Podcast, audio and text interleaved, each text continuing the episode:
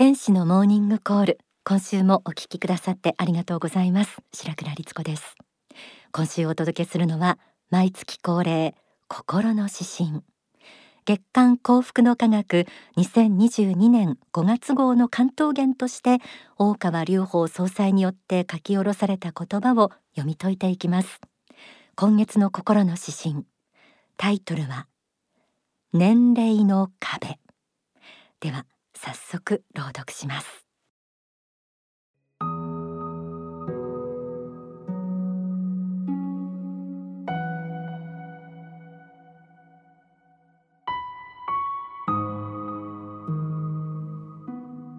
心の指針。年齢の壁。都会のトンボは窓ガラスにぶつかって落ちるということはまずない。しかし山の中の家ではトンボも蝶々もセミも運悪く窓ガラスにぶつかって頭を直撃し落下することが多い。生まれてわずか1週間や10日では経験も積めず教え合う文化もないのだろう明治の時代に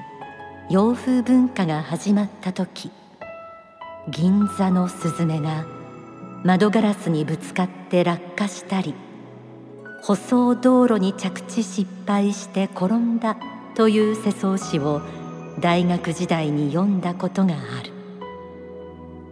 やがてガラス窓や舗装道路が増えて彼らの失敗もなくなっていった。教育経験年齢は自然界にもあるらしい。人間界では若い人はメカに強い。それだけでは越えられない。年齢の壁がある。大人になるということは本当に難しい。一年一年。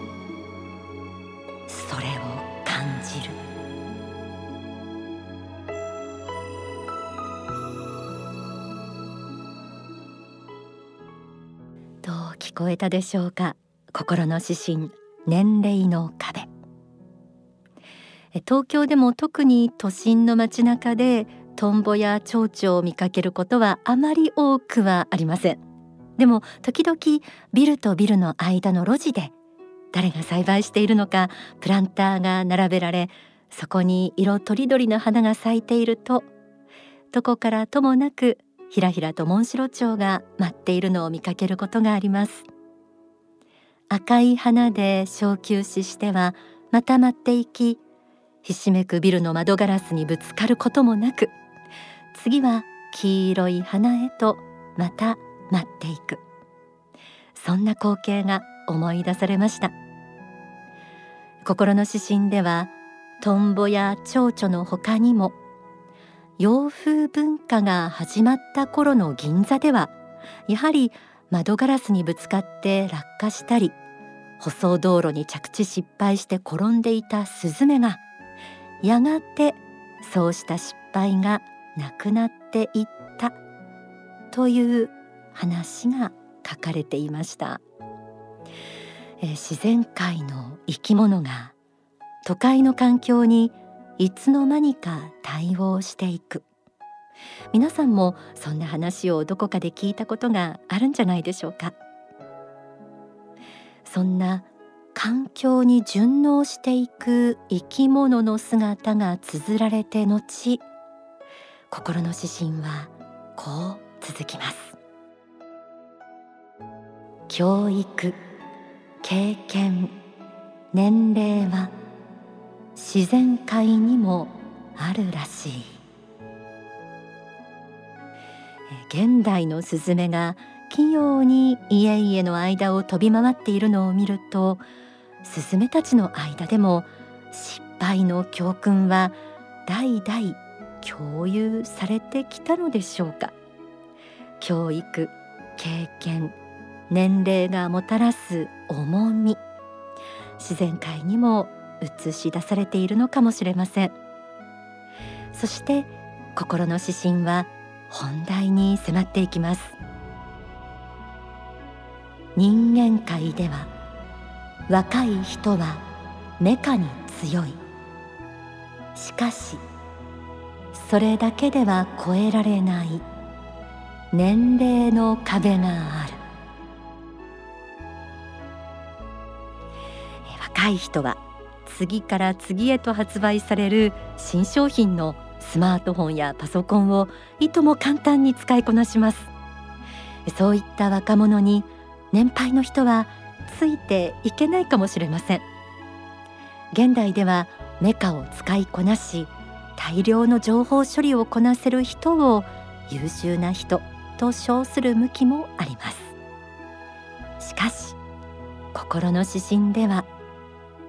それだけでは超えられない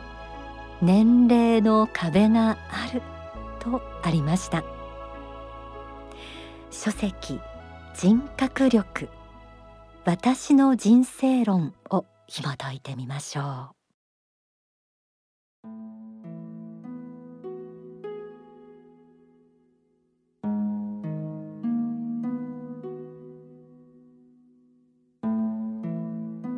若い人には知識と経験がどうしても足りないのです。したがって知識と経験をある程度貪欲に身につけていくことが必要です。知識を蓄えるには勉強に勉強を続けなければいけませんし経験の蓄積にも時間がかかります。知識も知識だけだと空回りしますので経験の部分が乗ってきたら経験と知識がミックスしていい塩梅で差し出せるようになってくるとこれは知恵に変わってきたということになります。知恵のある言葉になってくるわけです。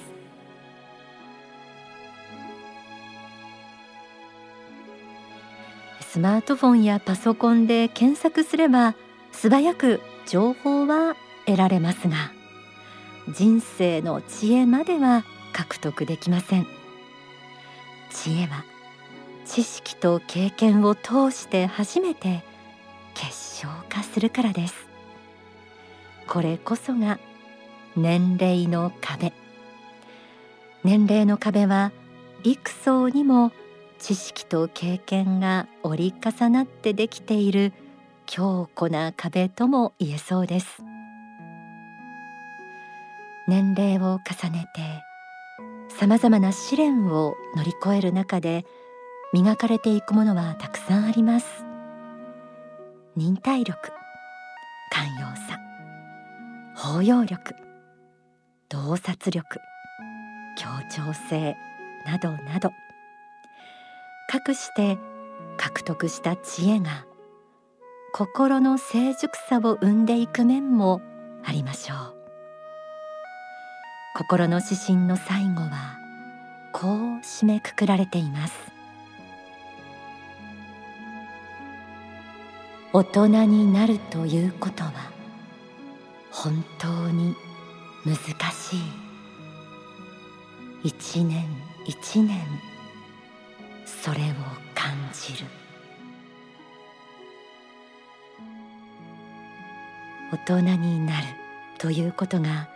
単に年を取るということではなく知恵を得て人格を練り上げるということであれば本当に難しいものでもあります。年を重ねるごとにその難しさが分かってくるのかはたまたそれを若者に伝えることの難しさか。今学校では精神収容の大切さを教わらなくなりました。時々人生の先輩たちの言葉に耳を傾けてみるのもいいかもしれません。それではここで大川隆法総裁の説法をお聞きいただきます。こちらは4月2日に幸福の科学が運営する高等宗教研究機関ハッピーサイエンスユニバーシティ HSU の入学式で説かれた説法。人として本物となるにはの一部です。大学で、まあ、一般的な教養とそれとまあ、え、それぞれ職業に就くための実学についての教育は受けていらっしゃるそれは無駄ではないとは思うんですけれども結局世の中でですね最後に生き残るというか大きく成長する人は、まあ、人間学に通じているかどうかなんですよ。人間通であるということはですね結局はどんな分野に、えー、進むにしても皆様方の成長を約束するものはこれなんですよ。だから今学校で人間学を教えてくれるようなとこはないんですよ。こんなの教えたのはあの論語を説いた孔子の時代とかね釈尊の時代とかイエスの時代とか、まあ、そうだったかもしれないけどもだんだんそういうものも形骸化という死んでしまって景色だけ真似るけど何をやってるか分からないようになってる。ところが今現在ただいま私たちがやっていることは中身の方ですね人間はその中身なんだということを教えているその中身とは何ぞやということを探求するのが HSU の使命ですね。で今の時代は本当にあの無駄なものあるいははっきり言ってフェイク偽物と思われるものが出回ってる時代なんでこれで時間を取られないようにできるだけこれはいらないフェイクだもう時間の無駄だと思うやつはパーッと外していって本当に必要なものの方に絞り込んでいって、えー、ぱり勉強することが大事だと思うんですね。それから男女間の問題について、まあ、あまりとやかく言うとも嫌がられるからまあ言いたくはないんだけどもあのまあほどほどにしてくださいね。道徳的な堕落によって知的な向上心が損なわれるということはものすごい被害があります。一旦そういう道に入ってですね悪さし始めたりするともう人間ねバカバカしくてねこんな海辺でね部屋の中でね勉強なんか本なんか読んでるのでやってられなくなるんですよ。酒飲んでね女の子を誘ってどっかで遊びに行くみたいなことばっかり夢中になってき始めたらもうできない。だから下に下り始めたらもう止まらないんですよ。革靴ね新品の革靴今日履いてる人も多いと思うんだけども革靴新品の時は大事にしてますしよく磨いてきれいにしてますけども一旦雨の日に傘忘れて水たまりなんかバシャバシャ一回歩いちゃったらもう平気になっちゃってもうもうもういいやということでももう革靴濡れてももう平気で水たまりなんか歩くようになります。それと一緒なんで道徳的な堕落っていうのはどうかねできるだけ下げてください。それは皆さんの未来の可能性をできるだけ広く残しておくためにも必要なことだと思います。とにかく向上心志のないところに知的成長はないし知的成長がないところに人に教えるものは何もないということは知っておいた方がいいと思います。お聞きいただいた説法は人として本物となるには全編お聞きになりたい方はお近くの幸福の科学の支部あるいは商社にお気軽にお問い合わせください、えー、心の指針年齢の壁を読み解いてきました。年齢や経験とともに得られる心の成熟やそして味わい、まあ、これは年を取り急いでも得られるものではありませんよね。一年一年の重みでもあります。いい年の重ね方をしたいものです。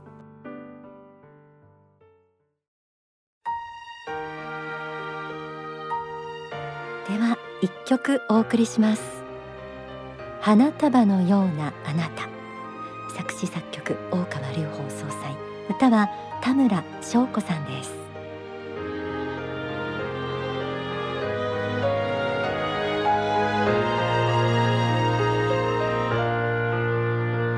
透明な世界の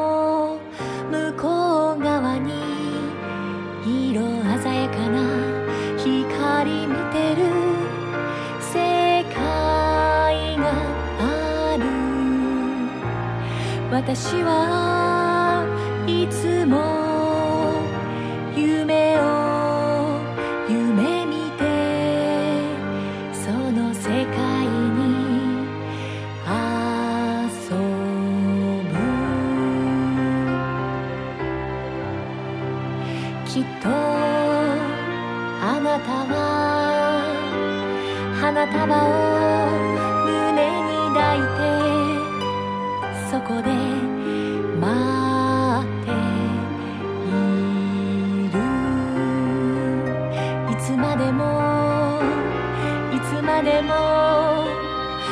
たは